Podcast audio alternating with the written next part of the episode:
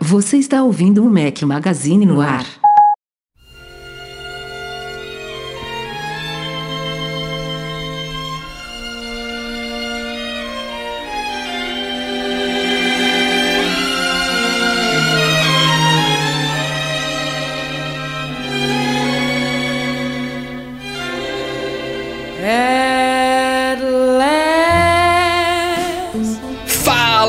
Do Mac Magazine, bem-vindos ao nosso podcast 319. Estamos hoje ao som de Eta James. Obrigado a Ellen pela sugestão. Bom dia, boa tarde, boa noite, boa madrugada a todos. Aqui fala Rafael Fishman com o companheiro inseparável Eduardo Marques. Grande Rafael Fishman.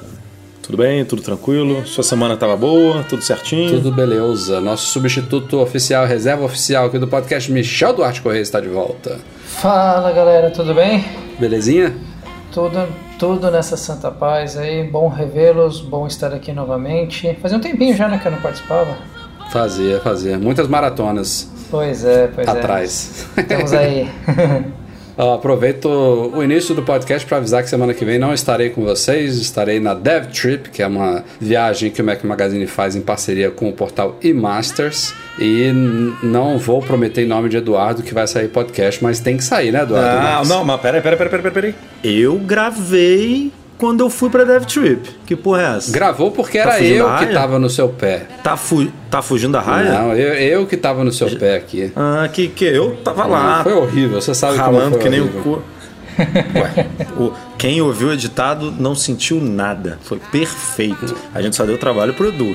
Aí a gente já pode deixar aqui o, o. Edu de sobreaviso, tranquilo. Não, tá- Mandar um bombonzinho de Páscoa pra ele ali pela edição especial. Trate, trate de. Mas que rola, rola. Trate de combinar com o senhor Breno Masi, talvez até o Michel Duarte também, semana que Não, vem. Breno de Mas novo. não adianta combinar. O cara, o cara, o cara tá de férias Então também. você, vai você, e o Michel inteira, e mais um vai pra aí. China. Chama o Marcelo, pra- mas faz podcast aí. Todo mundo- Eu não vou garantir Todo participação. mundo não. Vou garantir. Na vida mansa, todo mundo ó, só curtindo e eu aqui ralando. É, eu, Isso já, mesmo. Eu, eu vou trocar, já vou trocar meu codinome aí pra folguista. Quem, quem tá de folga eu venho. É isso aí, mas vamos ver. Vamos ver se sai podcast semana que vem, porque eu- a coisa tá pegando fogo, viu? É, achei que a pauta ia ficar curtinha hoje e pipocaram umas coisas aí de última hora que a gente já vai falar já já, mas simbora então. Pros temas da semana do nosso podcast.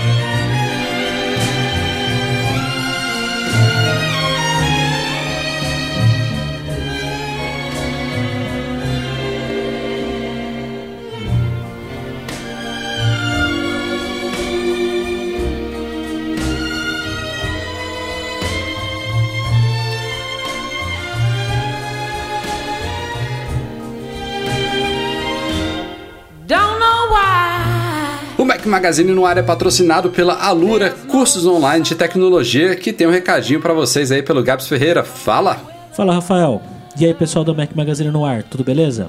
Aqui quem fala é o Gabs Ferreira da Lura Cursos Online de Tecnologia. Para ajudar as pessoas que querem seguir uma carreira, nós criamos na Lura o que nós chamamos de formações. Então nós temos formações para quem quer trabalhar com desenvolvimento front-end, Android, Java, .NET, iOS, jogos com Unity e também temos formações para quem quer trabalhar como administrador de redes, eh, com agilidade, motion design e até UX design. Entra lá em alura.com.br barra promoção barra Mac Magazine ganhe 10% de desconto para estudar com a gente e confira as formações da Alura.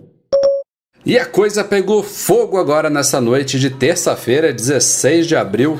É, a gente noticiou que ontem, dia 15, iniciou-se em San Diego, lá na Califórnia, o julgamento de um dos principais processos entre Apple e Qualcomm.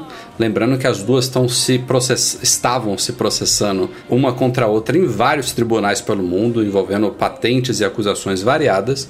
E um dos principais processos, que é na terra da Qualcomm, ela é uma empresa sediada em San Diego, é, iniciou-se ontem. É um, um, seria um julgamento é, demorado de pelo menos algumas semanas. A previsão é que só terminasse lá para meados, final de, abril, de maio, desculpa, não este mês, no mês seguinte. É, já tinham se definido o, o, o, júri que ia analisar o caso, já estavam até perfilando algumas das pessoas que estavam envolvidas aquilo ali. É, e a coisa ia a gente provavelmente ia cobrir muito sobre esse julgamento, porque sempre pipocam é, informações interessantes nesses casos. E eu estou falando tudo no passado porque esse processo, assim como todos os outros entre Apple e Qualcomm, simplesmente vão desaparecer. Graças a Deus, a novela chegou ao fim. Apple e Qualcomm anunciaram hoje, na terça-feira, dia 16 de abril, que chegaram finalmente a um acordo. Vão encerrar todos os processos que tem uma contra a outra é, a, o comunicado foi muito sucinto, um parágrafo só, mas ele declara especificamente que a Apple vai pagar uma quantia à Qualcomm, então parece que quem cedeu no caso todo foi a Apple.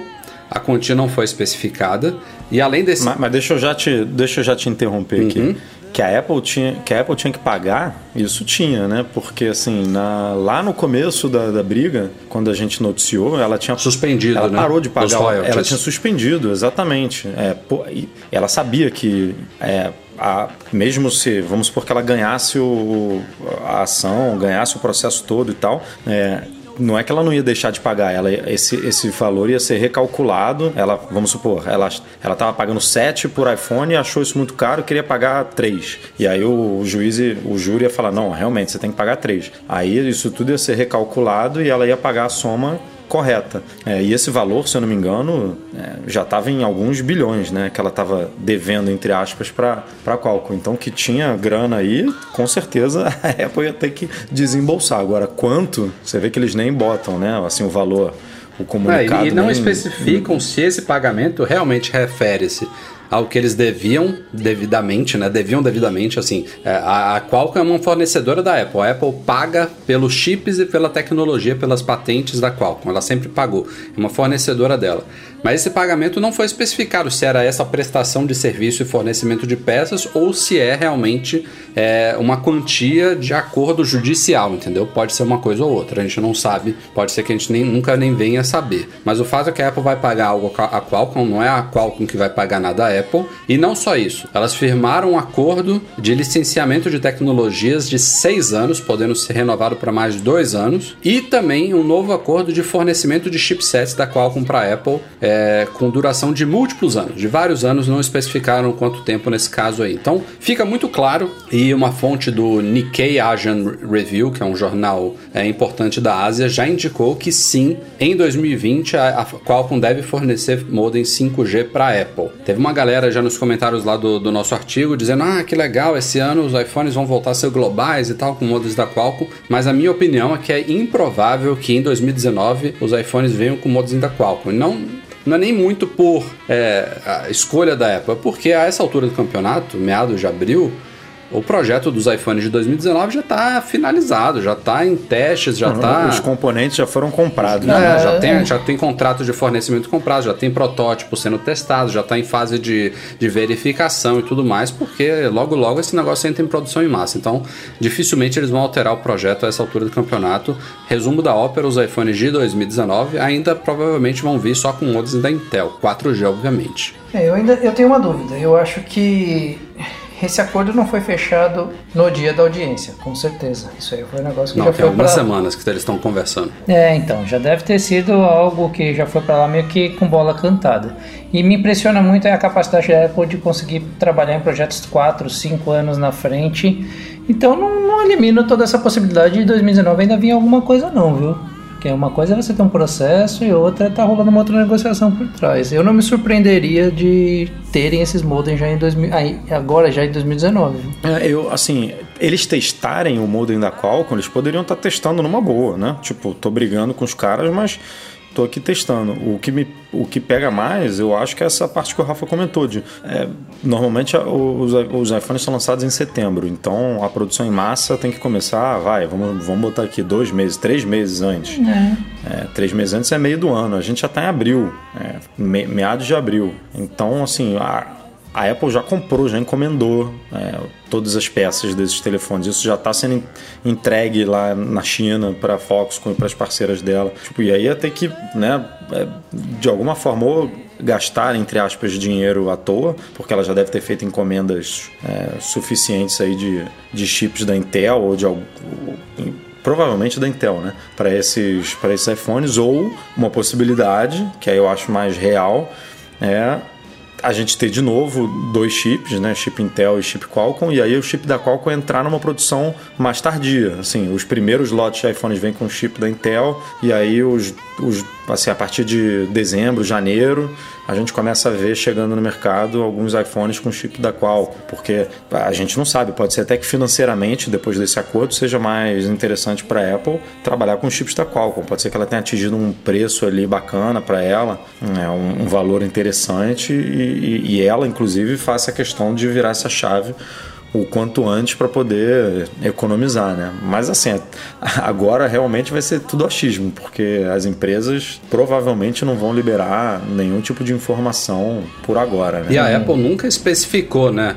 Na época que tinham os dois modems em certos modelos, a gente sabia o que era cada um por análise, por iFixit da vida que abria, que via qual era o chip que estava lá dentro, por questão de frequências e compatibilidades, enfim, conseguia se descobrir é, por A mais B que iPhone X tinha um modem da Intel e iPhone Y tinha modem da Qualcomm. A Apple não fala isso em nenhum momento lá no site dela, nem em Keynote, nem em, em, em aspecto nenhum. Ela vai dizer para o consumidor que ah, você está comprando um iPhone com modem Qualcomm ou um iPhone com modem Intel. Então, se isso acontecer, a gente não vai saber tão claramente. O que é praticamente certo, na verdade, eu, eu dou pratica, é, praticamente não, eu dou certeza é que neste ano nenhum iPhone vai vir com modem 5G da Qualcomm. Isso aí é um projeto para 2020 e é, inclusive, o que deve ter forçado esse acordo a sair, porque a Apple estava vendo, a gente viu aí notícias de que a Intel não estava indo muito bem, eu vou falar disso já já, no progresso do seu modem 5G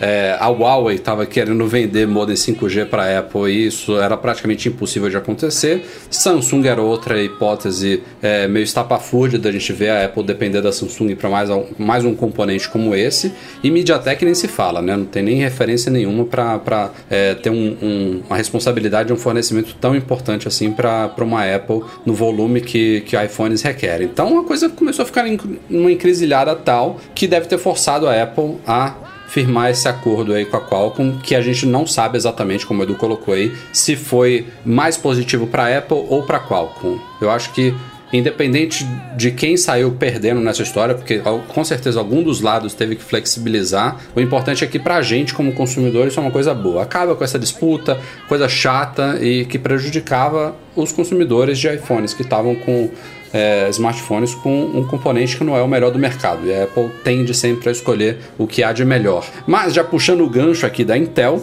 é, cerca de duas horas, três horinhas depois do, do anúncio do acordo entre Apple e Qualcomm, a Intel soltou um comunicado para a imprensa anunciando a desistência, o abandono do seu projeto de modem 5G. E aí eu e o Edu aqui a gente ficou nos bastidores discutindo a questão do ovo e da galinha, né?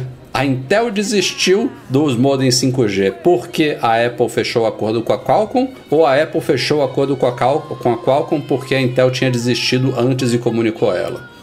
Michel, eu já sei a resposta do Edu, o que, que você acha?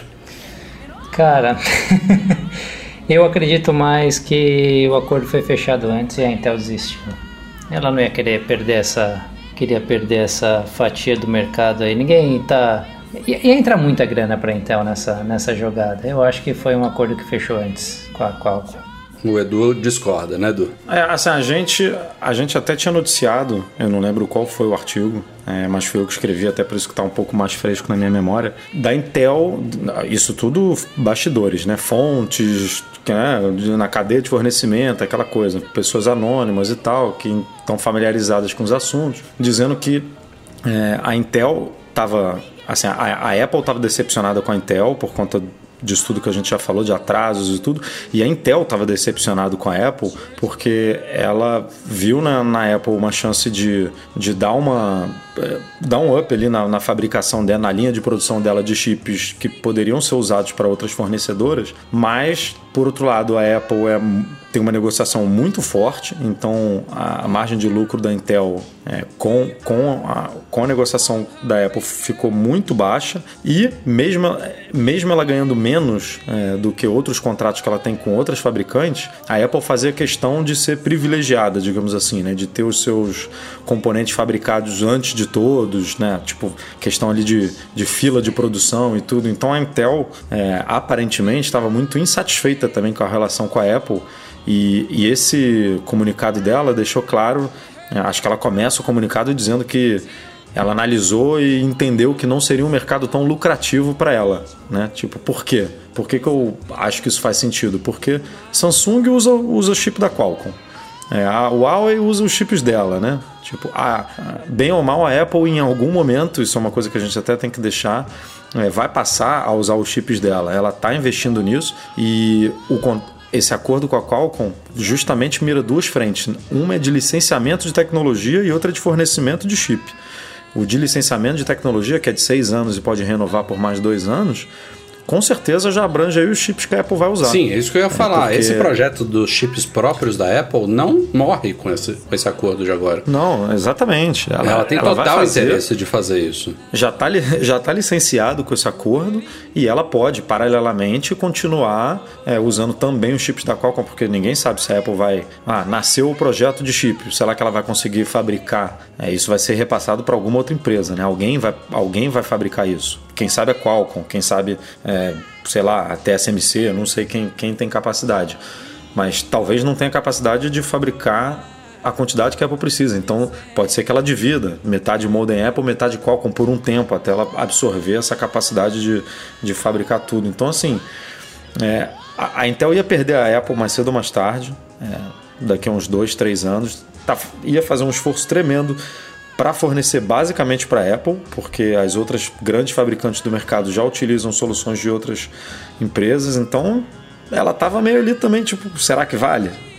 Será que eu invisto nisso aqui? Isso, então se eu... isso for se isso for verdade, deixaria a Apple numa saia justa muito grande e um poder de negociação da Qualcomm teria ido lá para cima, lá para as alturas, né? A Apple deve ter. E é, mas é por isso, exatamente por isso que eu acho que eles soltaram essa informação depois do acordo com a Qualcomm, porque ela, na minha cabeça, né? A cronologia, a Intel quando sentou para conversar com a Apple falou, ó, tô fora, não quero. E a Apple falou, então beleza, fica quietinho aí. Deixa eu conversar com a Qualcomm aqui, vendo o que, que eu arrumo, e aí, conforme for, é, você porque isso tem que ser aberto, né? A empresa tem que. É uma empresa pública, tem ações na bolsa, ela precisa dar um comunicado desse para os acionistas. Né? Então, só esperou ali a Apple resolver o problema dela justamente para não dar essa margem de negociação para a Qualcomm. Finalizou? Finalizou. Então, agora eu vou soltar aqui a minha notícia. Por, por isso que eu acho que o timing é, é curioso, entendeu? A Apple, eu, não, eu, não, eu não acredito que o board da Intel se reuniu hoje, falou: ih, saiu o acordo da Apple, vamos pular fora não, do mercado não, não, em três horas. Mesmo, mesmo, mesmo se a ordem tivesse sido o inverso do que você acredita, a Apple, pela parceria que ela tem com a Intel de longa data, que não envolve só modems, né, envolve todos os chips de Macs, por exemplo, ela teria a obrigação de, nas últimas semanas, ela indo para um acordo com a Intel, de comunicar previamente: ó, ou um acordo com a Qualcomm, desculpa, ela comunicar previamente à Intel, ó, estamos firmando um acordo com a Qualcomm. Vocês precisam. Por porque é uma responsabilidade de negócio. Mas, mas não, cara, a Intel poderia continuar sendo fornecedora da Apple. O contrato com a Apple poderia con mas a intenção dela, da, a intenção dela, da mesma forma. A intenção dela, elas estavam trabalhando juntas, Apple e Intel, e lembrando que isso se refere a modems 5G. A, a, Intel, como eu estou falando, é bem, provável, é bem provável que ela continue fornecendo modems 4G para os iPhones deste ano. É um projeto que elas estavam se desenvolvendo em conjunto e que a Apple deve ter imposto uma série de deadlines para a Intel que a Intel não estava conseguindo cumprir. Então, uma hora ela colocou ela na parede: Ó, oh, Intel, você não está conseguindo cumprir aqui, você já investiu X milhões, X bilhões nesse projeto aqui, é, apostando em todo na gente, porque a Intel dependeria 100%, quase 100% da Apple nesse projeto, e a gente não está satisfeito, a gente vai aqui provavelmente firmar um acordo com a Qualcomm e vocês precisam decidir o que vocês vão fazer com o seu projeto, se vocês vão seguir para frente ou se vocês vão desistir, porque com a gente vocês não podem mais contar. Ela tinha que, ela tinha que comunicar isso. Ela, a Intel não ficou sabendo disso agora, entendeu? Da, na mesma hora que a gente.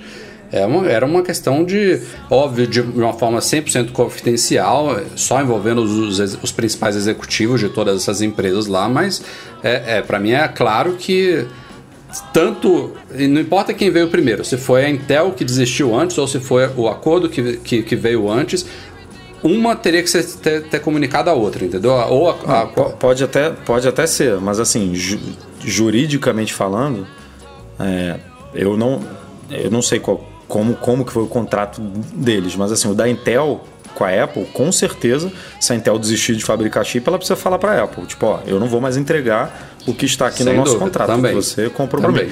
O da, o da Apple com a Intel, eu não sei, porque a Apple simplesmente poderia continuar tudo do jeito. Ela poderia continuar trabalhando com a Intel da mesma forma, comprar o mesmo número de chips que ela, que ela tinha é, encomendado e, paralelamente, trabalhar também com a Qualcomm, ou até ignorar a Qualcomm para 2020, só colocar a Qualcomm em 2021, aí a gente não, não sabe. Não, não seria o é, caso, pode né? Ser que tenha. A, a Apple estava numa briga homérica com a Qualcomm e desde que desde 2017 que a Intel é a principal fornecedora de modems. Não teria como a Apple manter o mesmo volume com a Intel se a Qualcomm entrasse na jogada, entendeu? Não, a coisa ia mudar de um jeito ou de outro. Ou ia cortar pela metade ou ia cortar 100%, que é o que vai acontecer. Não, não sim, teria. Sim, como. mas assim, eu vejo muito essa briga, eu enxergo muito essa briga mais é, na questão do licenciamento de tecnologia do que do fornecimento de chip, entendeu? Porque a gente sabe que a Apple em 2020 ou em 2021 vai lançar o chip dela. E ela ia, se ela não tivesse se acertado com a Qualcomm, a Qualcomm ia cair em cima dela, entendeu? Como já cai em cima da, da Apple e da Intel por conta do, Aliás, da utilização dos chips da Intel. Esse né? projeto próprio da Apple também deve ter é, estimulado ela a fechar esse acordo, não só por isso que você falou do, do, do licenciamento de tecnologias, mas porque a Apple deve estar tá vendo internamente lá que o modem não vai ficar pronto. Acho que a previsão não é nem 2020, é 2021 a previsão oficial. Pode ser que eles já tenham até visto, ó, 2021 vai ficar apertado. Pode ser que fique pronto em 2022. E o iPhone este ano não faz sentido nenhum a Apple colocar 5G. Eu acabei de inclusive responder um comentário lá no site que seria a maior besteira os iPhones de 2019 virem com 5G. Isso tá pouquíssimo disseminado, poucos lugares com cobertura, os modems em si ainda são instáveis, consomem bateria, não atingem as velocidades desejadas. É, os smartphones, poucos que estão saindo com 5G, são os mais caros, são os modelos top. Enfim, não, não, não tem necessidade nenhuma de a Apple correr para em 2019 lançar um iPhone com 5G. Por outro lado, se a gente pensar daqui a um ano e meio, né? Os iPhones são atualizados em setembro, outubro. Daqui a um ano e meio, em setembro, outubro de 2020, aí realmente me soa como um problema a Apple não ter um iPhone com 5G no final de 2020. E ela viu que a Intel não ia atender, eh, por um lado, e provavelmente o projeto dela estaria longe de ficar pronto. Resta só a Qualcomm mesmo. Então a Qualcomm deve entrar em 2020 aí como a principal fornecedora de modem 5G para a Apple. Aposto que ficaria 2021 ainda e a partir de 2022 me aposta aqui. Aí começam a entrar ou entra de vez todos os modems próprios da Apple. Ela agora com esse acordo ela tem mais tempo de fazer a coisa sem muita pressa, deixar o negócio bem redondinho, bem tranquilo.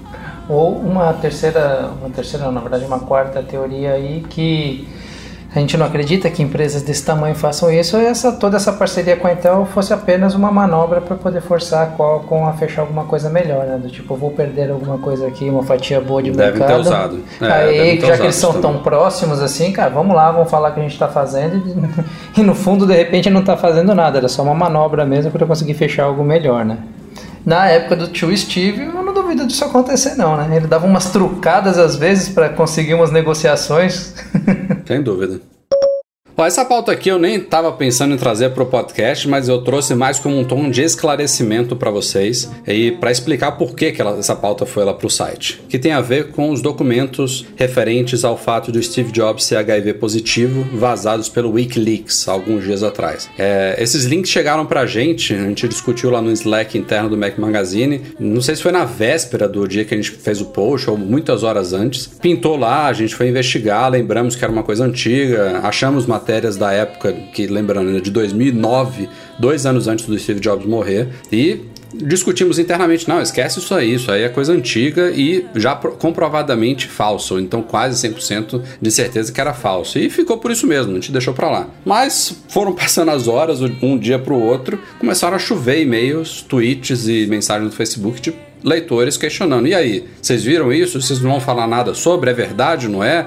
E gente já, inclusive, vê essas imagens, nem questiona se é verdade, né? Já colocaram a gente contra a parede, vocês não vão falar que o Steve Jobs era HIV positivo, etc. Enfim, a gente se viu na obrigação como um veículo que trata do mundo Apple é, e, inevitavelmente, trata também de certos aspectos pessoais dos principais executivos e pessoas envolvidas com o mundo Apple. Por exemplo, quando Steve, o, o Tim Cook assumiu que era gay, houve toda uma cobertura em torno disso.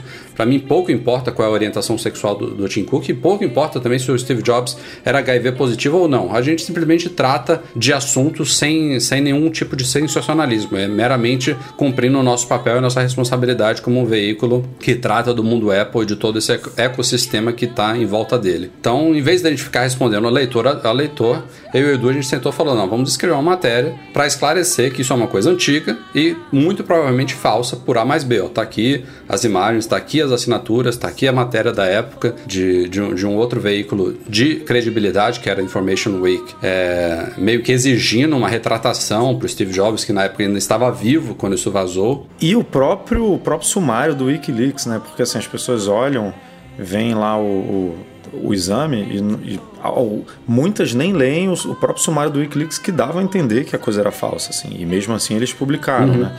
É, tudo bem, é uma escolha deles. Né? Eu acho que é falso, mas olha aí, cada um toma a sua decisão.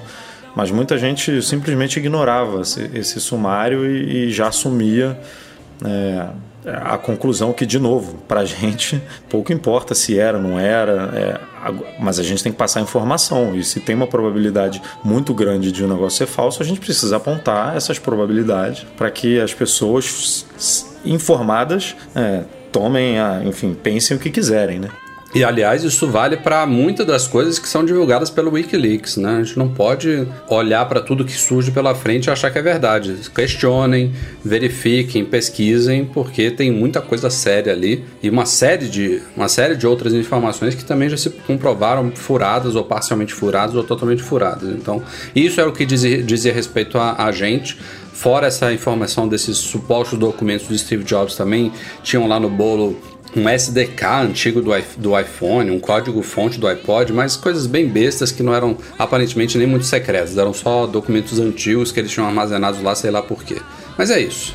Isso é nada mais do que um reflexo de como muitos, é, muitos, às vezes até eu me incluo nisso também, lógico, como a gente lê superficialmente algumas coisas e toma aquilo como verdade. É que no caso que a gente está falando do mundo Apple, foi o que você falou, gera essa polêmica, mas o mundo está consumindo informações assim agora, é rápido, se baseando, tomando verdades, bastando ler um título de uma matéria. Então, vamos tirar uma lição pelo menos disso, pessoal. Se vocês lerem alguma coisa, vai mais a fundo, procura, compara fontes, tenta entender, não sai propagando a informação como se fosse verdade, para qualquer assunto.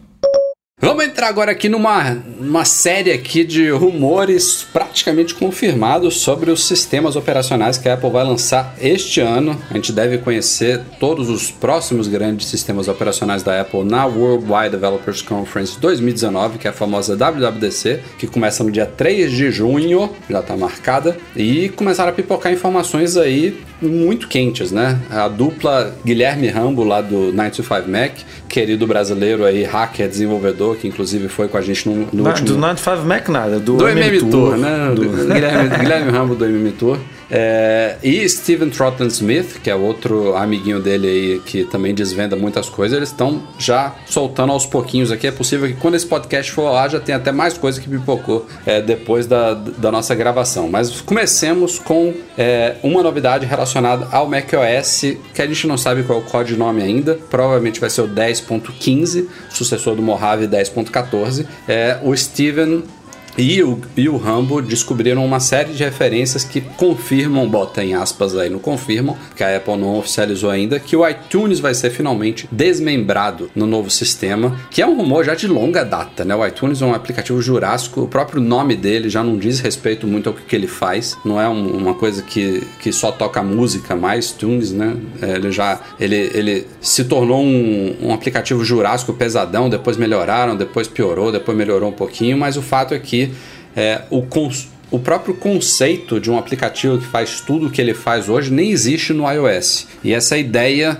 é, de, de ter aplicativos dedicados e mais leves e mais adaptados para cada uma dessas funções que ele desempenha hoje num ambiente só do iOS deve ser levado ao futuro macOS. Então, em vez de ter um iTunes, a gente teria um aplicativo música, um aplicativo livros, um aplicativo podcasts, é, enfim, e o aplicativo TV, que esse já foi o primeiro e o único oficializado pela Apple, né? No, no, anúncio do Apple TV Plus, a Apple disse que o Mac vai ganhar um aplicativo Apple TV é, futuramente. Então esse a gente já sabe que, que já, é, já é verdade. O resto tá nessas referências aí. O Rambo, inclusive, mostrou alguns dos ícones, dos prováveis ícones desses apps. É, e eu, assim, sem, sem ver, obviamente, eles funcionando, espero que não seja um mero portezinho adaptado do iOS, porque o Mac merece interfaces e recursos diferentes do iOS. Não sendo isso, eu acho a ideia em si muito boa. É, mas tá, a gente tem que ver o que, que vai fazer sentido para portar para o Mac, né? Porque senão eu, eu não duvido de um, de um porte simples, não, porque tem alguns que, que fazem muito mais sentido hoje você estar tá usando no próprio celular, né? sei lá, o livros, por exemplo, vai ficar uma, alguma coisa que você tenha todo o seu, seu book ali, o iBooks ali, difícil você ficar lendo muita coisa aqui no computador, pelo menos na minha experiência aqui, né? A minha preocupação é só, é só nessa transição se perderem funções que usuários dependem, entendeu? É, teve um cara falando, por exemplo, porra, no iTunes tem várias opções aí de, de gerenciamento, de você selecionar, de, de, de lidar com múltiplos arquivos. Quando você está reproduzindo músicas, por exemplo, ele tem um recurso de crossfade, que eu adoro também no iTunes, que eu não sei porque até hoje não existe no música do iOS. Então, ou a Apple equipara esses recursos no iOS e, consequentemente, no porte do iOS para o macOS, e aí resolve o problema para todo mundo, ou então a coisa complica. E outro, outro, outra função é, significativa do iTunes que ainda não foi esclarecido o que, que vai acontecer é a parte de sync com iGadgets, né? É, não, não só sync de dados, mas também backup deles no, no Mac, que está lá numa área do iTunes que deixaria de existir nesses apps desmembrados. Aí a gente,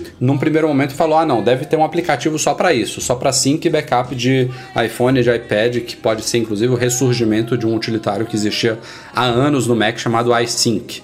Mas a informação aí que, eu acho que foi o Rambo que soltou, é que a Apple vai, vai num caminho mais idiota, mais simples, que é manter o iTunes ainda funcionando temporariamente do jeito que ele é, do, do jeito jurássico, para quem quiser usar essa parte de sync e de backup. Então, se você quiser fazer isso, você vai abrir o iTunes jurássico lá, mas para todas as outras funções, eles vão estar lá em appzinhos separados. Ou, ou não, né? Exatamente o que você falou aí. Pode ser que eles mantenham também o iTunes justamente por isso, para quem gosta de todos esses é, recursos é que não vão estar tá no Music, usar lá o iTunes também. Então, eu, cara, se tivesse que botar grana, eu chutaria que vai ser um porte bem simplesinho e aí com o tempo os, os apps vão evoluindo naturalmente.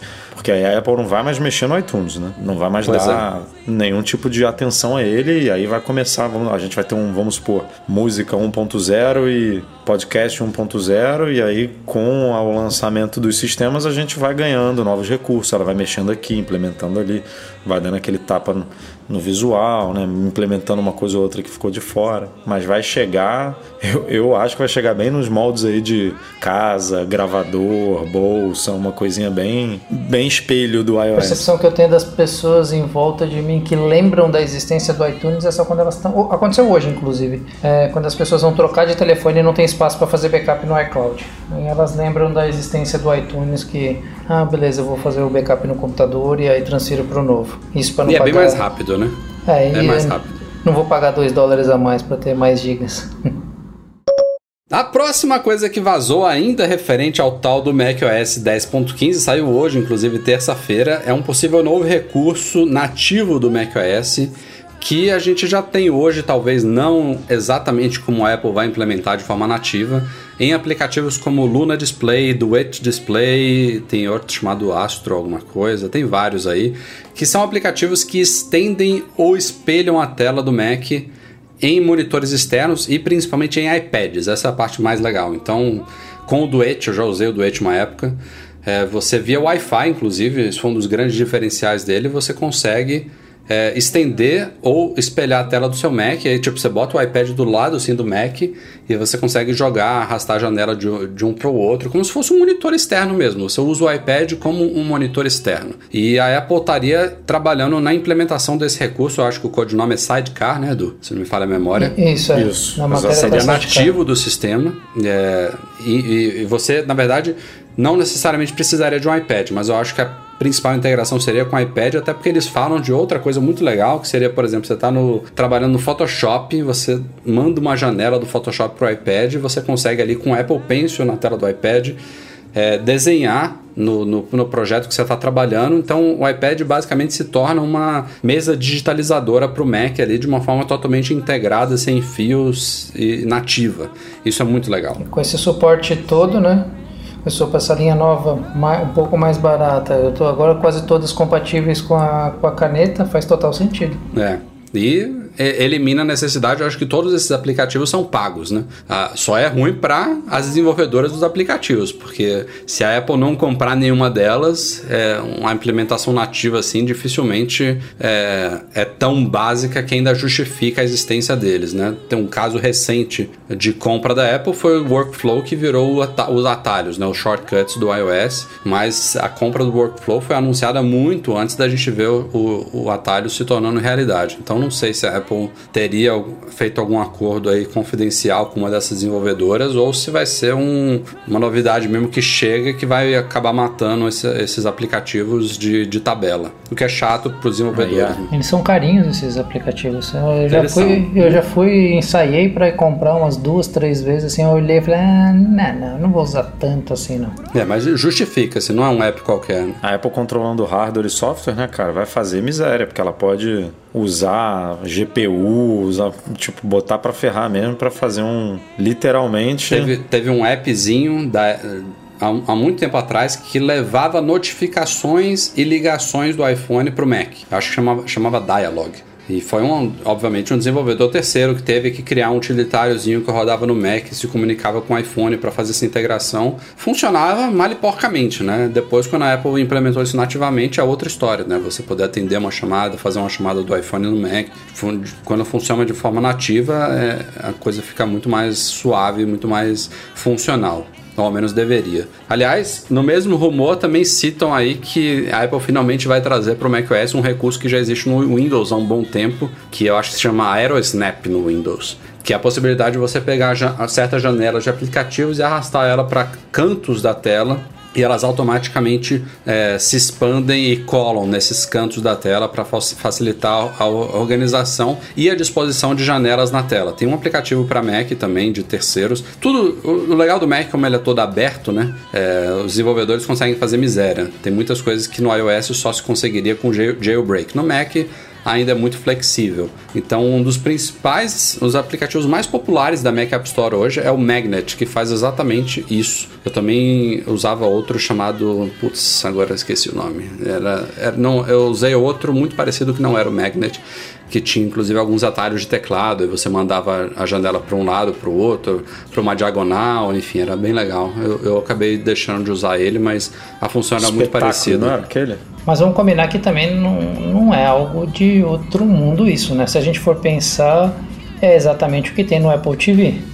O Apple TV, a diferença é que a TV dele, a tela dele é a TV. Ele já se conecta lá para poder fazer esse espelhamento ou extensão da sua tela e eu arrasto telas do meu computador para a TV via Apple TV. Mas Você está falando do espelhamento É, via AirPlay, né? Sim, mas é é algo que eles já dominam de certa forma para fazer, né? É mais ou menos, cara. Espelhamento via AirPlay é um streaming da imagem da tela via AirPlay, né?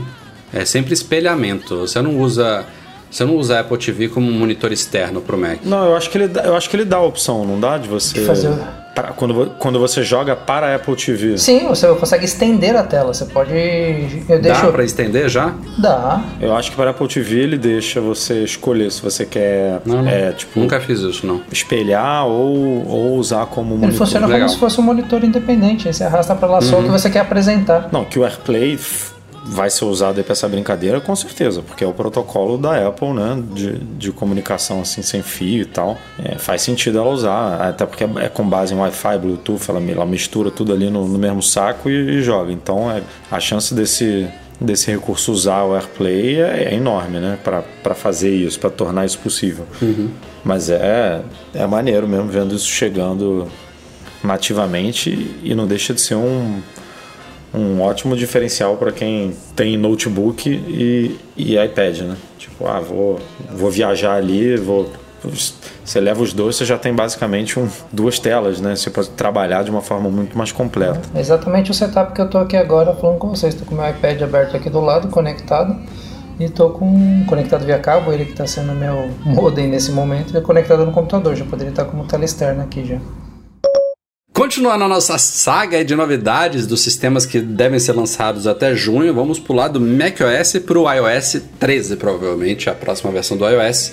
E desse caso, o Rambo trouxe uma bateria de novidades, confirmando alguns rumores anteriores e outros com algumas novidadezinhas. Primeiro, uma coisa que é absurdamente esperada e eu já dou como certa é a chegada de um modo escuro no iOS. Veio primeiro no macOS Mojave no ano passado. A Apple provavelmente estava fazendo os últimos ajustes aí preparativos para o iOS e deve chegar este ano. A galera até brinca é curioso, dizendo, ah, como é que a Apple demorou anos para isso. Realmente, demorou anos. É, já poderia ter vindo muito antes, mas é curioso porque o Android também está ganhando isso agora. A, a, diferença é que o Android é, é, é, tão flexível que você tem aqueles launchers todos, tem a, as UIs personalizadas que já existiam algumas versões com modo escuro antes, mas o Android nativo, que esse ano vai ser o Q, né? A versão Q é, do, do, Android que não tem nome ainda, é também, coincidentemente ou não, ele só agora está recebendo um modo escuro também nativo, tal como deverá vir no iOS 13. Mas só um mero parêntese aqui. Finalmente a Apple está trazendo. Já tem muitos aplicativos que implementaram o modo escuro de uma forma, vamos dizer, não oficial, por conta própria, que devem depois só fazer um, um, uma pequena adaptação para funcionarem com o recurso nativo do sistema. Mas tem outras novidades, né, Edu? Tem novidades no Mail, seu xodó, será que vem, vem boa? Não, amigo, não, meu xodó não. Meu, ele poderá ser meu xodó, né? Caso venham essas novidades, porque hoje ele é meu, meu desespero. Mas eu não consigo, enfim, isso é papo para outro podcast. Uhum. Mas é, as novidades do meio em si, né, aquela, aquela arrumação, né, aquela categorização, digamos assim, do, das suas mensagens de acordo com, é, com a fonte delas, tipo se é uma notificação, se é uma um e-mail promocional, se é um e-mail pessoal. É, ele faz lá aquela, aquela separação para você, que nem o Gmail já faz há sei lá quantos milhões de anos. Né? E tem o, o, o, Rambo comentou alguma coisa de ler depois, mas que não ficou muito claro como vai funcionar. Se é simplesmente um marcador de ler, de, de ler depois e aí esse e-mail ele é jogado para uma, uma outra pasta assim para você ler depois, ou se é algum recurso semelhante ao que a gente já vê aí também em Gmail, em Sparks da vida, que é de adiar a mensagem, né? tipo de ler depois, pra, mas ela em algum momento volta para sua caixa de entrada para você ser relembrado daquele tema e tomar decisão decisão que você Tem quiser. Que isso, né? O famoso soneca, né? É, assim, se não for isso, é, não, não, eu não consigo imaginar uma outra implementação para algo é, que seja ler depois, né? Então, é, e a Apple está muito atrás. A Apple está muito atrás. É, se ela ainda quer manter um cliente de e-mail relevante, ela precisa correr atrás aí do, do que a concorrência está fazendo. Né? Também deve vir um aplicativo Lembretes redesenhado. A Apple já redesenhou outros apps do iOS, mas o Lembretes está meio arcaico. Finalmente deve vir um redesenho aí no e iOS aí 13. chegaria ao, ao macOS é, também, né? Uma coisa puxa a outra. iOS. que mais? Tem o famigerado botão de volume. Né? Porra, né? será? É, botão, botão, não, né? Interface de, de volume. Interface de volume ali que até hoje. Não, é, podem esperar. É, com razão, ele, né? O, o, Craig Federici na keynote da WWDC mostrando a nova interface de volume e a galera levantando para aplaudir, que é ridículo, mas é o que tem que acontecer mesmo. É, porque... é ridículo, sabe por quê? Porque vai ser uma implementação super normal que nem Instagram ou, sei lá, Telegram, qualquer um uhum. desses outros usam, que é aquela barrinha superior ali ocupando o Note ou alguma coisa Tá ali na, na parte superior. Vai, não tem como reinventar a roda, né? Tipo, um monte de gente já usa isso. Uhum. E o nego vai comemorar do mesmo jeito. Tem que comemorar mesmo. Acho que das principais é isso, né, Edu? É, da, das principais. É, tem gerenciamento de fonte, tem. Ah, isso é legal, viu? Tem é algumas legal. outras coisas. Outra coisa que, É. puta merda, como demora tanto, né? Não digo nem muito pelo iPhone, mas pelo iPad. O iPad foi lançado aqui em 2010, né? Porra, quase uma década para a Apple colocar um gerenciador de fontes no iOS. É, é como é a prova cabal de que o sistema ainda realmente tá, ainda está em processo de amadurecimento. E aí, se vier realmente com esse novo sistema de janelas aí pro iPad, com talvez um gerenciador de arquivos é, mais avançado e com esse gerenciamento de fontes, começa a ficar mais legal. Para iPad, é aquela história, né, de que o iOS 13 vai ser, vai ser não, mas vai ter muita coisa focada em iPad também, né? É, isso é, isso é isso é bem interessante, assim. Se a Apple quer realmente colocar o iPad em pé de igualdade ou para bater de frente com o Mac, que nem ela vive anunciando aí nos comerciais e tudo, precisa realmente dar um trato aí na, Ah, na coisa. precisa, viu, cara? Eu me forcei, eu literalmente eu me forcei a ficar mais de um mês trabalhando real, assim, vida real, indo para escritório, indo para reunião, tentando montar apresentação. E ele vai muito bem pro básico, mas a hora que você precisa apertar um pouco mais, montar uma apresentação, arrastar alguma coisa, sair copiando arquivo de um lugar pro outro, aí você fala, é, eu faria bem mais rápido num computador. Então, você demora, você acostuma, você leva um jeito e tal, mas O, o, o, pon- o ponto é exatamente esse, né? Assim, já é possível fazer, eu chutaria aqui, pelo menos no nosso trabalho, 98% das coisas. No, É, só que 94, você demora- vai, 94. No- 96, beleza, 96. Só que você demora muito mais, Exato, né? Esse é, é. o ponto. É, é- é simplesmente tempo. E tempo hoje em dia, porra, é o que as pessoas mais, mais buscam, né? Então se você faz a mesma coisa muito mais rápido no Mac, não, não tem muito sentido você fazer essa troca você sair para uma reunião, um evento numa outra cidade ou qualquer coisa assim e tem que mexer, modificar, até mesmo criar, sei lá. Então, eu gostei, do exemplo da apresentação, e seja tanto pelo Keynote ou quanto pelo PowerPoint, eu sair colando arquivos no e-mail, um dia, dois dias, ok, mas se isso é a sua rotina, puta, você deixa de ser produtivo absurdamente. Aliás, falando nisso também, né, Edu, teve aquela coisa dos sites no Safari do, do iPad que devem priorizar a versão desktop, que faz todo sentido no iPad, né? É, que, que isso eu nem, assim, poderia, nem precisaria de um iOS 13, né? Poderia, tipo, mudar agora Exato, no 12 exato, ponto- é. 12.2.1, sei lá, tipo, poderia. implementa essa, implementa essa caceta aí, porque não faz sentido nenhum uma tela de 12,9 ou de 10,5 carregar um site com uma interface para iPhone, Uhum. né? Com uma telinha ali de, de 5,8, 6,5. Não vai longe. Eu, eu nessa de tentar usar o iPad para trabalhar, eu não conseguia usar o WhatsApp Web no iPad. Ele funciona a primeira vez e depois ele corta e volta para a versão mobile e já era. Aí não dá É mais uma pra- baita, baita gambiarra mesmo, é chato.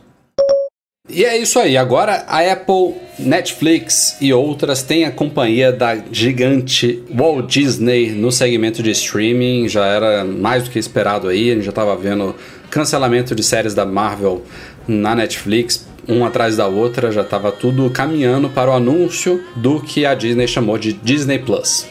Coincidentemente, Apple TV Plus, Disney Disney Plus é, é o novo. A, a HBO vai mudar pra HBO É, Plus e a Netflix também daqui a pouco é Netflix Plus. Que aí fica todo mundo igual e a porrada com. Pois é. Bom, o, o serviço de streaming da Disney só vai ser lançado nos Estados Unidos dia 12 de novembro, então deve chegar inclusive depois do Apple TV Plus, que está previsto para o outono né, do, do hemisfério norte, que é equivalente à nossa primavera, entre setembro, outubro. Deve vir com iOS 13, macOS 10.15, tudo deve, deve ser uma das novidades dos novos sistemas aí. Então deve chegar lá para setembro, outubro mesmo da Apple. É, mas o legal é que a Disney já mostrou muito mais do que a Apple mostrou do Apple TV Plus. A gente tem aí já informações concretas do acervo de filmes e, e produções originais da Disney, todo, todo o legado aí da Marvel e de outras é, submarcas aí e produtoras da Disney. Teremos, por exemplo, todas as, acho que são 30 temporadas dos Simpsons ali dentro. É bizarro achar que,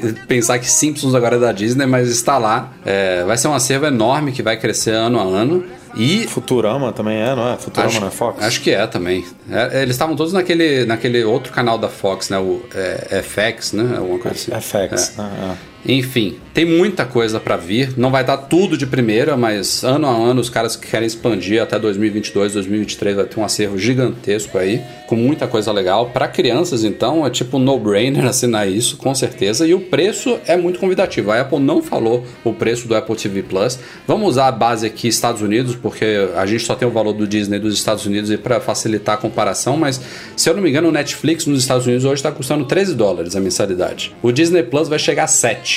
E se você assinar o ano, você paga 70. Então você ainda tem dois meses aí de graça. Fica, acho que, menos de 6, 6 dólares a mensalidade. É um preço muito bom para algo que promete tanto. E inclusive eu acho que deve pôr uma certa pressão sobre o preço que a Apple vai cobrar pelo dela, porque é, na minha visão, por mais que a Apple esteja fazendo o certo, que é investir muito em produção original para se diferenciar, né? É, coisa que a Netflix está fazendo agora mais do que fazia no começo. A Netflix começou licenciando muita coisa e aos poucos foi migrando para produções originais e tende a passar a priorizar totalmente isso, né? Que é o que faz sentido, que é o que faz as pessoas assinarem um determinado serviço. Mas o da Apple vai ser 100% isso, né? E embora a Apple já tenha investido mais de um bilhão de dólares e a gente tenha visto que realmente tem muita coisa legal para vir aí neste começo do Apple TV Plus, ainda é um acervo relativamente pequeno comparado com o que a Disney vai oferecer e com o que o Netflix já tem, né? Então eu tô muito curioso para saber quanto que a Apple vai cobrar pelo dela, viu? É, não, eu tava pensando aqui e eu não sei se ele vai trabalhar simplesmente como um pacote independente ou pode entrar como um Amazon Prime Video, né? Ele entra com algum outro pacote, porque tem toda a história da Apple lá de vender aquele pacote, como é que era que vocês estavam chamando? De é, um Apple Prime, né? É, um Apple Prime. É, já, eu, já vi, eu já vi gente fala, especulando isso, que daqui para daqui o segundo semestre que a Apple vai anunciar esse tal desse pacotão envolvendo a iCloud, Apple News, Apple Music e, e entraria o Apple TV Plus mesmo como um bônus. Tipo, ah, você já tá lá dentro, você vai ter acesso. Que ela de, até pode talvez oferecer a parte, mas que não vai valer a pena, talvez. Eu já, já li alguma coisa sobre isso. É, agora, a, quem deve estar. Tá não é super preocupada, mas que precisa é, rever bastante aí as últimas decisões é a Netflix, né? Porque ela vem numa crescente de preço, né? Não só no Brasil, mas aqui, se eu não me engano, a gente começou pagando. Eu, eu, eu pagava 20 e pouco, depois passou para 30 20, e pouco, cara. agora já eu tá em 40 Eu paguei 14,99 na Netflix aqui. Não, porque eu, eu, quando eu assinei, já, já, eu já, já assinei aquele plano mais. Ah é, mais completo. Eu lembro, né, eu lembro de eu pagando R$14,99 depois passou para R$16,90 e aí foi daí para cima. Eu acho que o meu primeiro foi 21 e pouco, depois foi para 20 muito, depois 30 e pouco, Agora tá, acho que já vai para 40 e pouco, né? E, e, lá nos Estados Unidos também eles subiram bastante o preço, que beleza, eles eram os únicos, entre aspas, players aí do mercado, estavam investindo horrores em conteúdo, mas assim, agora, cara, foi o que você falou, é, é quase é metade. metade do preço. 7, acho que é 7,14 ou 7,13, o que seria quase metade, né, que você falou. Então, é, para eles, assim, os caras vão ter que rebolar aí para conseguir manter o mesmo nível, porque eu não vejo todo mundo, alguns óbvio que vão assinar Netflix, Disney, Apple, vão assinar tudo porque tem os caras que adoram e é isso. Mas você vai fazer ali uma seleção, é. né? Ah, vou, ter, vou, assinar no máximo dois aqui, sim, tipo, sim. porque não dá para eu pagar tudo. Então vou assinar é, o Disney e, e, o Amazon, o Disney e Apple, o Disney e Netflix. Então a briga agora é grande e, e o Netflix com esse preço está se posicionando muito em cima dos é outros. É que o Netflix, né? além do conteúdo original, ele tem muitas outras coisas, né? É, vai ser uma briga por quem oferece um melhor conteúdo. Esse vai ser o ponto. E, e eu acho que isso tende a ser um tipo de serviço, se eles não mantiverem uma frequência de criação de, de conteúdo original, vai ser assim beleza, nessa época agora tá bom assinar a Apple. E você vai ver naquele conteúdo, vai chegar uma hora que vai acabar. Você cancela e vai para um Disney, porque são outros conteúdos. Porque não dá para manter a mesma velocidade. Bom, tá, dá, né? Mas eu acho que vai ser não bem é difícil. Não é à toa que a Disney já tá oferecendo um descontinho anual, né? Para prender o cara. Eu, é, eu faço isso. Eu assino HBO, por exemplo. Eu não assino o ano inteiro. Eu assino quando eu vou ver as séries que que me interessam. Depois eu, eu cancelei. A HBO também fez isso no Brasil, né? Tá, tá dando desconto para assinaturas de, de 12 meses, é, assinaturas de longo prazo, né? E agora, é, é, interessante. Eu acho que a Apple pode seguir esse caminho aí da Amazon, né? Que o Amazon você paga 70, se não me engano, não sei se aumentou para 100. Tem, pô, você tem música, vídeo, o Prime lá da entrega em, em dois dias, ou dependendo da região que você mora, em, no mesmo dia, em duas horas. é 112, acho que estão 112 ou fazendo já 115 isso. que eu paguei a última vez. Já- Já era 99, ficou 99 por muitos anos e agora tá na casa dos. Era 112 ou 115. É, então, quando você bota isso tudo na balança, vale muito a pena, né? Porque, pô, você tem muitos benefícios por, por menos do que uma assinatura é, do, do Netflix, né? Se você for comparar. né? Então, se a Apple seguir esse caminho, é interessante também. Vai ser. Mas de tudo isso, o que me preocupa é como é que eles vão refletir o, o que vai ser ofertado fora dos Estados Unidos. Se eu pegar o Amazon Prime, que eu tenho o Amazon Prime, a hora que eu abro ele aqui, uma porcaria. O próprio catálogo do Netflix, quando você carrega ele Não, mas você tem as séries principais da Amazon aqui, né? Tipo American Gods, o, tudo é licenciado pra cá Não também. sei se não sei se é tudo. A impressão que eu tenho quando eu abro lá é que tá bem vazio e, e é o que é o conteúdo original e depois uns negócios muito velhos. Assim, são filmes bem antigos. É, é, assim, eu já, eu já vi uma, uma, uma pesquisa. de- acho que eu, eu te mandei essa pesquisa. É, o né, acervo Rafa? da Amazon é até bem ficou- maior do que o da É. Netflix, né? Que exatamente, que o acervo da Amazon é o maior de todos. Mas só só que merda. não tem, tant, não tem tantas coisas né, tão interessantes. Mas eles estão investindo, né? O American Gods é uma produção deles. Eles vão fazer agora é, uma série do Senhor dos Anéis, que, porra, é prometendo orçamento batendo Game of Thrones, então é uma parada bizarra. é.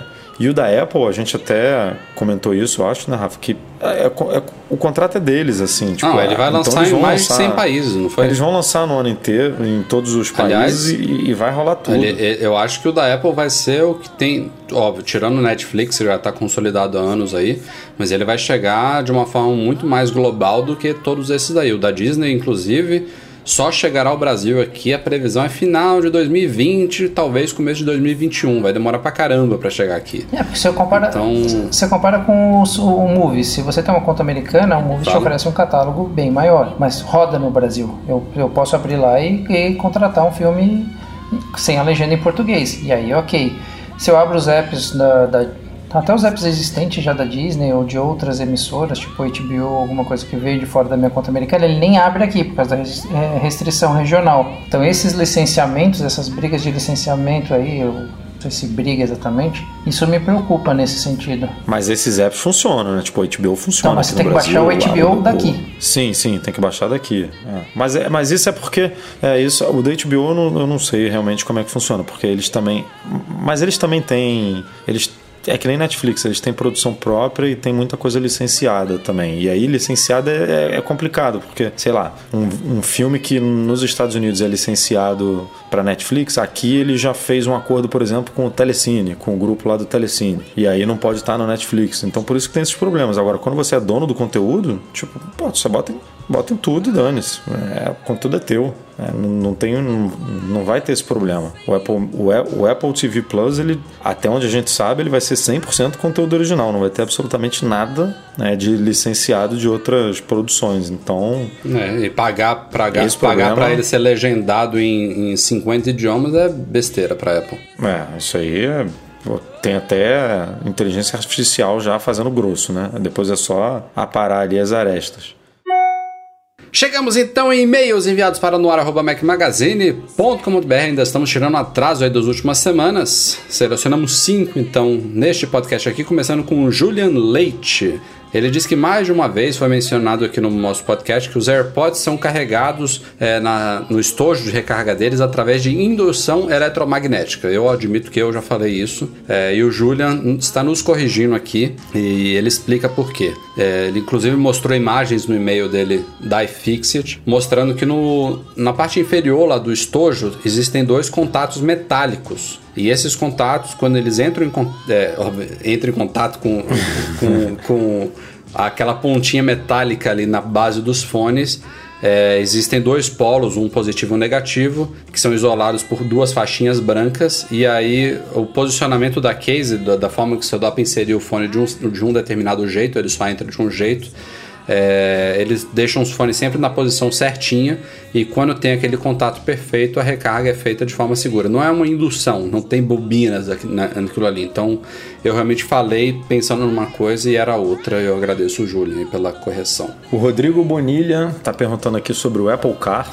que a gente Car, não, não faz card. ideia de quando. Apple Card, foi o que eu falei. Ele tem uma dúvida aqui é, relacionada ao uso do cartão físico. Ele está perguntando se ele consegue usar o cartão físico mesmo com o celular sem bateria. É, porque a dúvida dele é se o cartão físico não, não exige a liberação é, do, do Apple Pay pelo telefone, que gera um número é, para esse cartão físico poder ser usado na loja. Assim, tipo, você não precisa de uma comunicação do cartão físico com o aparelho em si. Não, eu não sei como funciona exatamente na prática, mas é claro que não, não depende dessa comunicação, senão o, o cartão físico também perderia boa parte da sua função, né?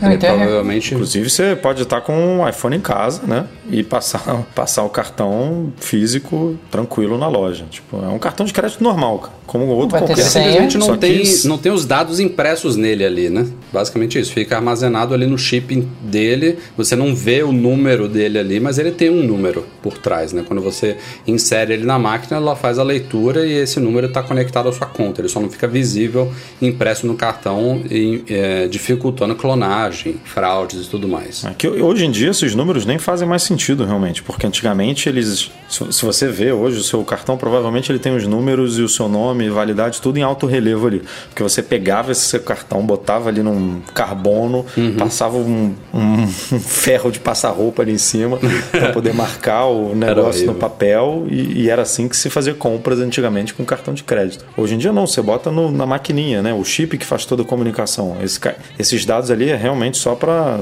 só para você visualizar é, quando está fazendo uma compra online, alguma coisa, poder facilitar ali é, você visualizar os dados, mas na- necessariamente eles nem precisariam estar ali.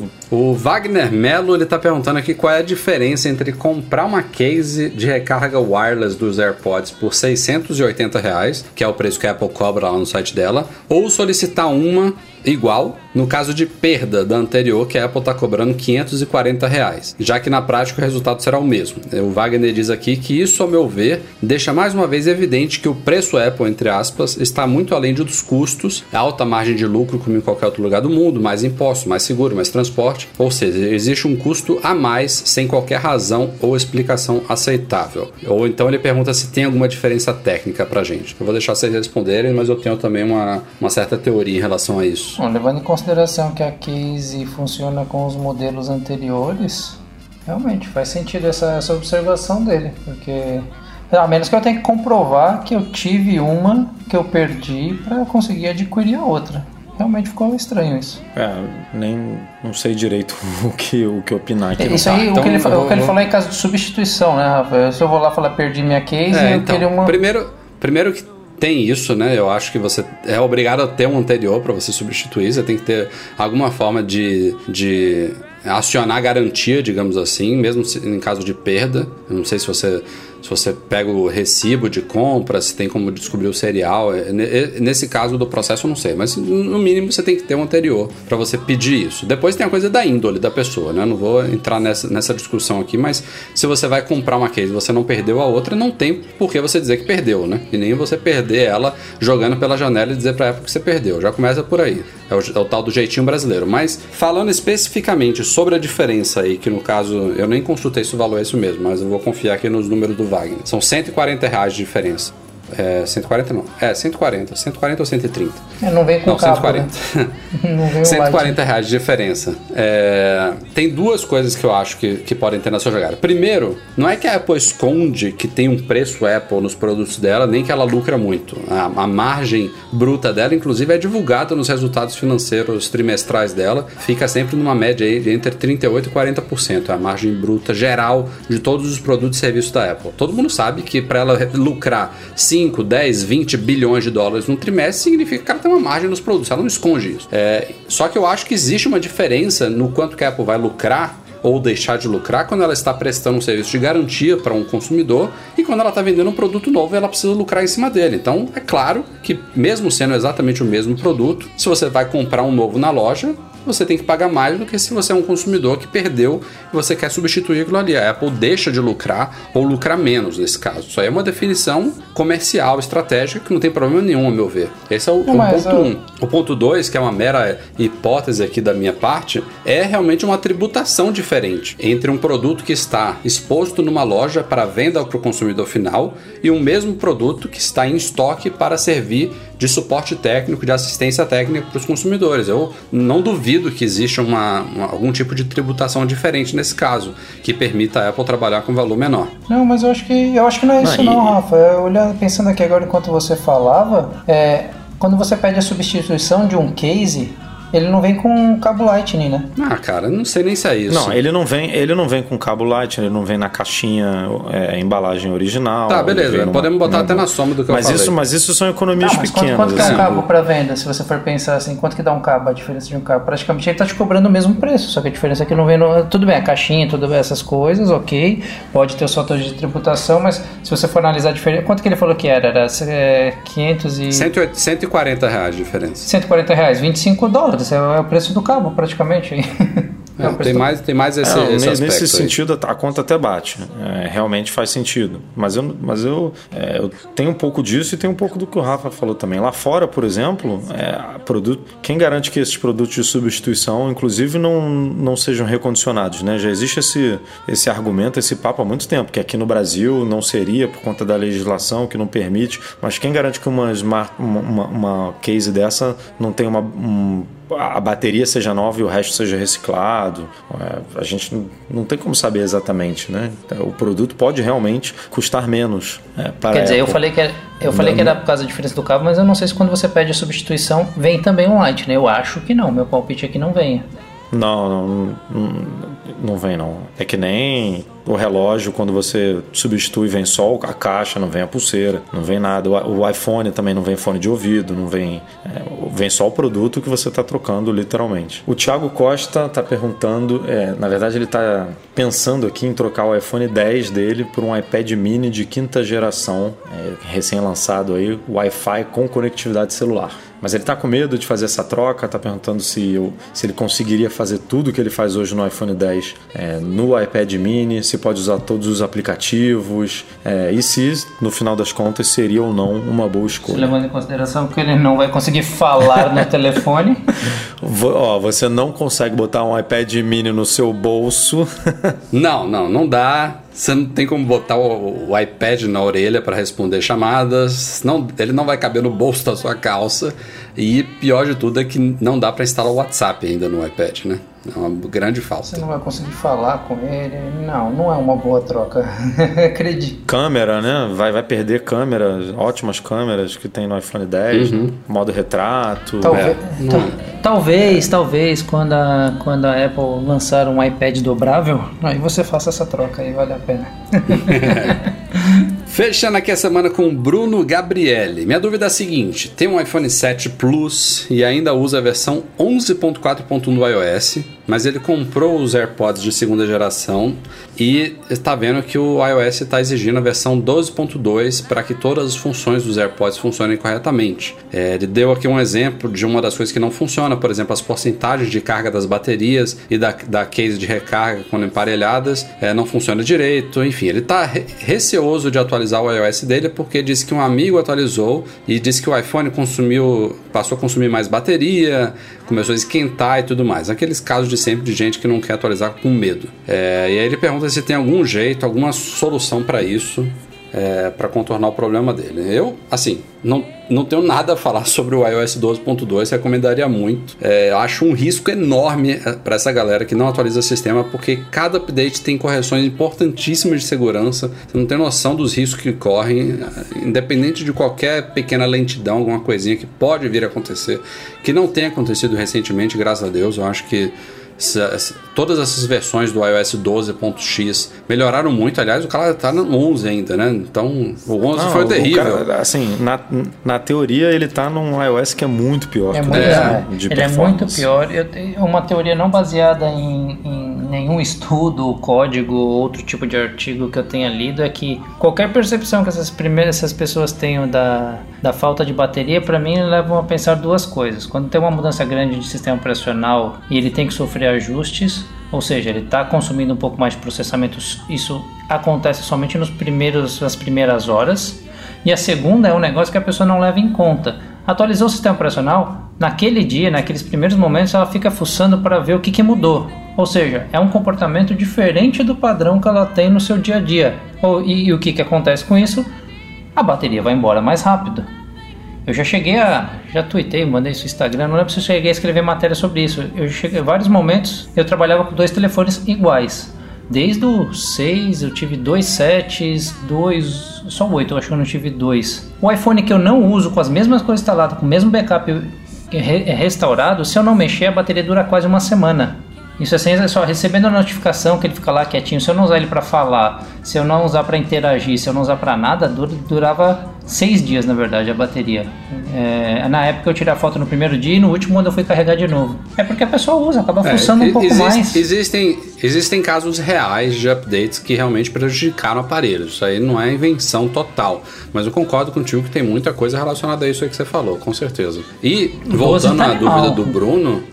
É, só explicando ah. aqui que faz todo sentido o, os, os, AirPods que acabaram de ser lançados exigirem uma versão atual do sistema, porque eles simplesmente não existiam antes, né? Então não tinha nem, por exemplo, a imagenzinha deles que aparece ali quando você abre o estojo. É, ela mudou, né? Tem aquele LEDzinho na frente e tal. Tem as otimizações feitas por esse novo chip H1.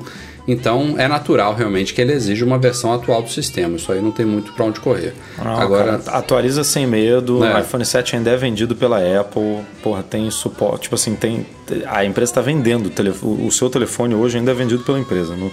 é, ela faz, faz parte da lista A da, da, Apple hoje ainda. Então, tipo. É, a única coisa que eu discordo um pouquinho do que vocês falaram de, dessa necessidade de ter o 12 é porque, pensando do ponto de vista do usuário, tá? Pegar. O, o AirPods em si é um baita produto, ele é bem legal. Só que tem iPads um pouquinho mais antigos ou telefones que a gente o telefone nem tanto, né? Porque ele recebeu até o 5 recebeu, mas iPads tem produtos que atendem muito bem para muita gente até hoje e que não conseguem mais sofrer atualização. E caberia muito bem você ter um AirPods ali. É. Ele funciona, eu acho, Michel. Não, ele, é isso que eu ia falar, ele funciona. Eu, o, o, tá aí o cara usando com iPhone 11, on, é, iPhone não, iOS ele 11. Ele funciona até em Android. Ele, ele vai funcionar, mas ele não vai mostrar o ícone da bateria, ah, tá, não vai mostrar não, então o, é a, a caixinha. A Siri provavelmente não vai funcionar, não, a integração com a Siri. Senão, vai ter uma coisa ou outra ali que realmente não tem como. Tipo, tem, tem coisa já do AirPods que ele não funciona no Android justamente por não ser do ecossistema da Apple. Não, não tem aí Siri no Android, né? Não tem.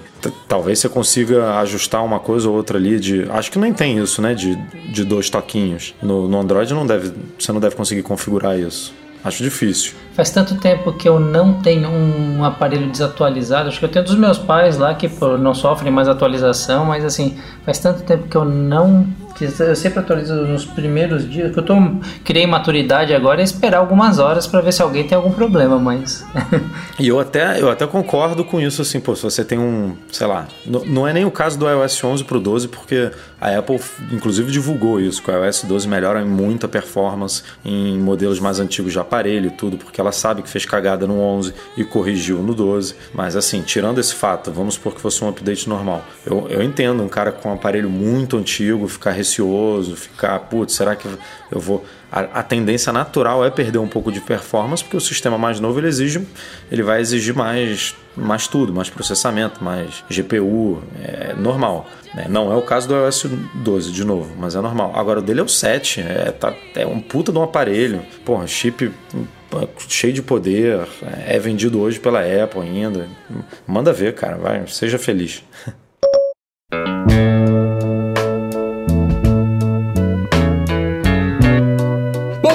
este foi o Back Magazine no ar 319. Muito obrigado, Michel Duarte Correia, pela participação especial. E quem sabe, semana que vem estarei te ouvindo aqui. Contem comigo. É isso aí, galera. Eduardo Marques, galera, depende de você. É, Dave, corre, não, não foge da raia não, malandro.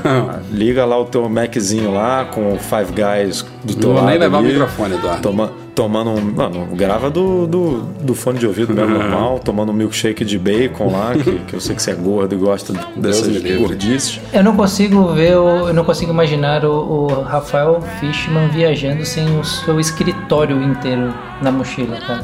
Não, mas ele faz isso, ele leva, ele leva o dock do iPhone, ele leva o, o, o, o stand do Apple Watch, ele, ele tá no avião, ele tá dormindo no avião, ele abre a bandejinha do avião, coloca dock do iPhone, stand do Apple Watch, é, é, stand, stand pra fone de ouvido, e aí ele bota tudo assim, à vista assim, vai pendurando tudo pra carregar, sabe? Tá, tá mais, tá mais fácil ama, ele puxar tudo de lá e a gente vai participando, não vai ter jeito. O nosso podcast é um oferecimento dos patrões Platinum GoImports.com.br Macs a preços justos no Brasil. Mac Services, a melhor assistência técnica especializada em placa lógica de Macs. E monetize a solução definitiva de pagamentos online. Fica um grande agradecimento à galera do Patreon e do Catarse, especialmente os patrões Ouro, Beto Chagas, Emir Zanato, Leonardo Fialho, Lucas Garibe e Luiz Deutscher. Grande abraço também pro editor do nosso podcast, que é o Eduardo Garcia. E a todos vocês, como sempre, muito obrigado pela audiência. Nos vemos em breve. abraço, tchau, tchau.